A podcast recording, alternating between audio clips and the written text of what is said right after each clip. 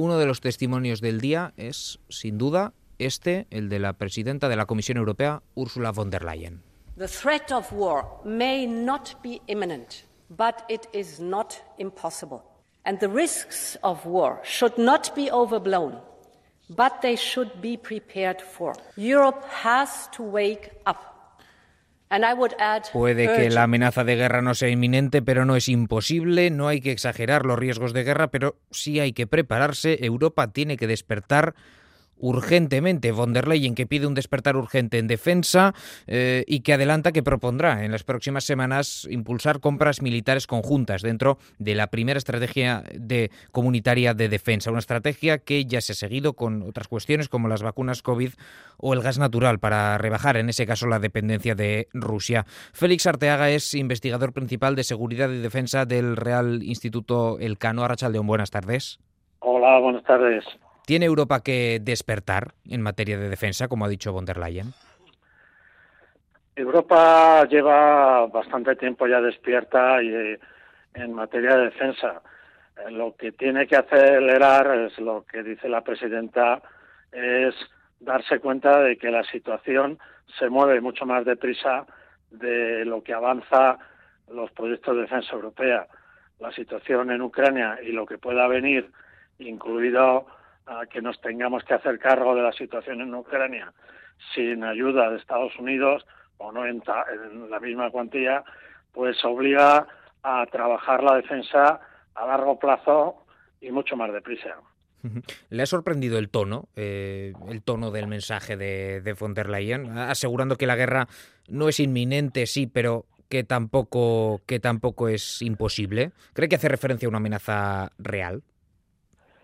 Bueno, este, este, es un tono que viene empleando la Comisión ah, desde ah, los últimos meses, eh, que se ha, reavivado con la presentación de la candidatura de la propia presidenta y del programa popular europeo, en el que se justifica la necesidad de hacer un mayor esfuerzo de defensa en las razones de las que hemos hablado antes. La situación es comprometida y puede ir a peor. Eh, mantenemos ya una confrontación geopolítica eh, con Rusia, una confrontación en la zona gris en materia de desinformación, eh, ciberseguridad, reputación diplomática, comercial y si la situación en Ucrania no se consigue sostener y, y Rusia se acerca a nuestras fronteras, pues lógicamente entraríamos en esa situación que describe la presidenta de la Comisión y que comparten sobre todo los países más cercanos a esas fronteras. Por tanto, cree que von der Leyen tiene un ojo a lo que está pasando en Ucrania, ¿no? Y que esa sería la principal amenaza que pudiera llegar por ahí, por Rusia. Claro, eh, esa es, digamos, que la amenaza militar que tenemos. Eh, si se consigue apoyando a Ucrania contener el expansionismo militar ruso en la zona del Donbass, donde está ahora, bueno, eso daría un respiro, pero hay que eh, mantener ese apoyo militar, ese apoyo económico que ya en el que la Unión Europea eh, da por encima de cualquier otro aliado, pero es cierto que tal y como ella dice, los tiempos en los que se podía ahorrar dinero eh, no invirtiendo en defensa han pasado y, y lo que ella ha dicho es que hay que gastar más, que hay que gastar mejor y que hay que gastar europeo. Efectivamente. si eso mismo le iba a preguntar, que, que habla de gastar más, mejor y, en clave europea, y ve a los Estados eh, miembros de la Unión Europea en condiciones de llegar a acuerdos en ese sentido en, en, una materia que es muy comprometida, es la seguridad. Claro, esta es la, segunda parte. La presidenta tiene un nivel de ambición muy alto a la altura de las circunstancias, pero claro, cuando ella dice que hay que gastar más, a los Estados miembros dicen que ya, ya se han gastado mucho con la facilidad europea de, paz, que ya eh, no, hay más fondos eh, hasta que se apruebe el nuevo marco financiero plurianual, que se puede ganar dinero eh, reprogramando partidas de aquí a allá, pero nadie quiere gastar más dinero. Ella, ah, por eso está la propuesta ya algo de unas semanas atrás, de, bueno, vamos a utilizar los intereses, no el capital, pero sí los intereses de los fondos eh, rusos congelados en Europa para que ayuden a, esta casa o emitir eurobonos para tener liquidez. Pero claro, los Estados miembros eh, son reacios a poner más dinero. Luego hay que gastar mejor y ella dice, venga, vamos a comprar compras conjuntas, se ha hecho ya una experiencia piloto con la munición, pero claro, eh, comprar mejor significa no solo comprar juntos, sino comprar algo que nos ahorre y nos sirva a todos, ¿no? Y ahí es donde los Estados miembros discrepan, porque claro, cada uno tiene sus prioridades y a la hora de ponerse de acuerdo sobre lo que se necesitan, no, no está. Y luego, eh, comprar europeo es muy fácil decirlo, pero es complicado, porque la mayor parte de los equipos que se han comprado en los últimos meses tras la invasión rusa de Ucrania eh, no son europeos y se han tenido que comprar allí donde los había y se han comprado en Estados Unidos, en Corea del Sur, en Turquía, porque la capacidad industrial eh, europea está muy limitada a la demanda tradicional.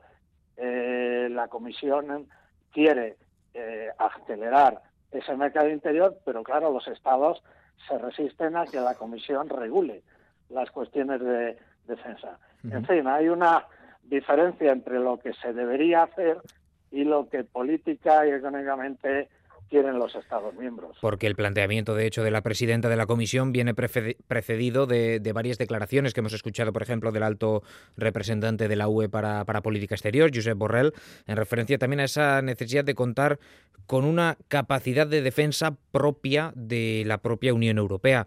Eh, deberían, hablaba, hablaba usted del deber y el poder, ¿deberían los Estados miembros transferir más competencias en materia de defensa? ¿Podría ser positivo?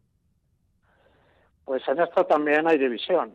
Hay países que no tienen industria de defensa eh, y estos están dispuestos a, ceder la transferencia, a transferir el ejercicio de ese derecho a Bruselas, no tienen problema, pero hay países que tienen una capacidad industrial instalada muy amplia y eh, lo que quieren hacer es que se utilice eh, los recursos financieros europeos para financiar.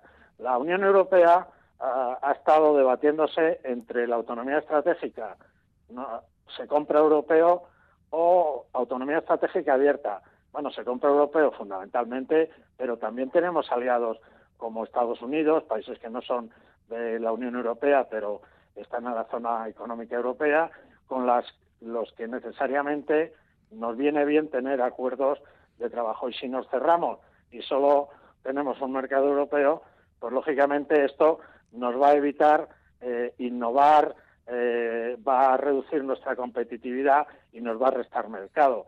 Y ahí cada Estado miembro, en función de sus intereses eh, nacionales, pues decide si le da carta abierta a la Comisión.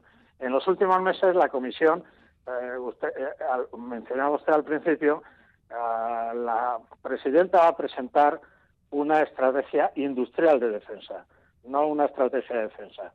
Y esa estrategia industrial de defensa está ah, amparada o tiene como fundamento las iniciativas anteriores, que como usted señala, los Estados miembros se han encargado de recortar. Eh, ya existían en los primeros borradores eh, la voluntad de que de eh, liberalizar el sistema que está muy intervenido por los estados y dar más eh, capacidad regulatoria a la Comisión. Los Estados no quieren. Ahora, eh, para todo lo que se supone eh, un aumento de poder de la Comisión, tienen que decidir los Estados. Y unos quieren, otros las apoyan y otros se oponen rotundamente, incluidos, por ejemplo, los neutrales. Pues Félix Arteaga, investigador principal de Seguridad y Defensa del Instituto Elcano, muchas gracias por acompañarnos. Gracias a todos ustedes. bueno, ¿Os ha sorprendido a Ibai, Iñaki, el planteamiento de von der Leyen? No, a mí no en exceso. Yo creo que es una corriente eh, en la Unión Europea que va ganando fuerza eh, y más en este contexto preelectoral en el que, eh, bueno, pues cada dirigente intenta marcar su propio discurso con una influencia además de la extrema derecha que, que también empieza a ganar mucho protagonismo. Pero la realidad es la que tenemos, nos guste o no, tenemos una guerra en las puertas de Europa. Rusia ha invadido Ucrania y ahora mismo el ejército ucraniano está perdiendo terreno y, corre el riesgo de colapso y podemos encontrarnos en una situación complicada y difícil para Europa si encima en Estados Unidos gana las elecciones Donald Trump y ya sabemos que la vinculación que tiene con con Vladimir Putin puede eh, bueno, buscar algún tipo de, solución al conflicto que no sea precisamente la que más interesa a la Unión Europea. Claro que mezclan dos cuestiones diferentes. Por un lado está la escalada bélica, que yo creo que es muy preocupante, en el conjunto del mundo, diría, porque creo que lo de Israel con Gaza también, en cierto modo, está vinculado con este desorden mundial en el que vivimos eh, en los últimos años, y especialmente tras la salida de la pandemia. Pero creo que también hay, hay una segunda problemática aquí, es la propia constitución de la Unión Europea. La Unión Europea se ha construido como una confluencia de intereses económicos de los grandes estados en los que no ha habido ni unidad presupuestaria, ni unidad fiscal, ni tampoco unidad política o unidad política mínima. Vamos a ir a unas elecciones europeas en las que eh, la futura presidencia de la Comisión no se va a decidir en las urnas. El Parlamento Europeo va a tener una influencia relativa en, las políticas de la Unión, eh, porque al final eh, es el Consejo Europeo y, los, jefes de Estado los que deciden por dónde y hacia dónde tiene que ir la Unión Europea. Y ahí la influencia de los ciudadanos es mínima. Pero hace falta una integración mayor en política presupuestaria, económica, social social, territorial y, por supuesto, también en, el ámbito de, política exterior y de defensa también. Yo creo que es un debate que al que no hay que tenerle miedo y que hay que afrontar, porque al final Europa necesita también su propia autonomía, eh, aunque solo sea por, desde una perspectiva de, de, política disuasoria. Ser un, tener un ejército potente, aunque no lo utilices, te permite que, los demás eh, no te miren con, con, hambre de guerra, porque eso también suele servir para, para disuadir posibles conflictos. Y eso tiene que afrontar la Unión Europea desde una perspectiva propia del conjunto de sus intereses y no supeditada a la OTAN, que es como ha actuado recientemente, porque la OTAN, a fin de cuentas, está dominada por Estados Unidos, que es quien pone el dinero. Y si Estados Unidos decide dirigir el conflicto bélico hacia un sitio, si decide eh, mover sus eh, portaaviones, como hemos visto ahora hacia Israel, pues es porque le interesa políticamente pero esos intereses políticos de Estados Unidos no son los de la Unión Europea, que, insisto, necesita eh, su propia vía autónoma en el mundo, también en política exterior y también en política de defensa. ¿Debe Europa armarse, Juan, ante este panorama? Pues yo creo que sí. Eh, mira, decía si nos sorprendía von der Leyen. Bueno, von der Leyen fue ministra de Defensa alemana antes de, de todo esto, ¿no? Eh, me sorprendía más quizás el artículo de Jesús Núñez hoy, el publicado en El País. de hecho, vamos a lo, lo, lo, hacen a la limón, el propio Jesús Núñez, que, que, ya sabéis que es que con Tica Font, que de hecho nos está escuchando y, nada, la vamos a saludar en, en unos, en unos segundos. Eh, de hecho, si os parece, Juan... Ella mucho más interesante, sin duda. La escuchamos ya, Tica Font, investigadora del Centro de Estudios por la Paz. ¿Qué tal? Buenas tardes, Arracha León. Hola, buenas tardes. Bueno, hemos escuchado a von der Leyen hacer esa referencia a que la amenaza de guerra no es inminente, tampoco, tampoco imposible. ¿Se tiene que preparar la Unión Europea aumentando su gasto en defensa? Mira, yo creo que esta amenaza hacia o el temor a que Rusia pueda invadirnos es un elemento, no sé si promocionado o, mira, para poder justificar que hay que relanzar la industria de armas, que hay que aumentar la producción, que hay que adquirir más armamento, que tenemos que unificar ejércitos, que tenemos que aumentar la eficacia y la eficiencia de los 27 ejércitos. Necesitas una justificación, necesitas un motivo que te diga que eso lo tienes que hacer. Yo creo que eh, generar miedo a una invasión de Rusia es el elemento necesario para ello. Yo la verdad es que no creo, yo no siento que nos esté amenazando Rusia. ¿eh? Yo creo que nos preparamos militarmente para otra situación de contexto mundial que no está en Rusia, ¿eh? sino para qué posición quiere tener de fuerza la Unión Europea para conseguir, por ejemplo, minerales para la transición eh, digital. Me parece que, que las cosas pueden tener más necesidades por ahí que no, que no por Rusia. ¿Supone esto? Yo no, vamos, no creo. ¿Supone esto un cambio de rumbo o un cambio respecto a los principios fundacionales de, de la Unión? Yo creo que sí, pero, a ver, creo que sí, pero tomándolo en su punto, ¿eh? La fundación de la Unión Europea tuvo la finalidad de evitar una guerra entre países dentro de Europa. Yo creo que nadie de, dentro de la Unión Europea siente temor a que otro país le pueda invadir.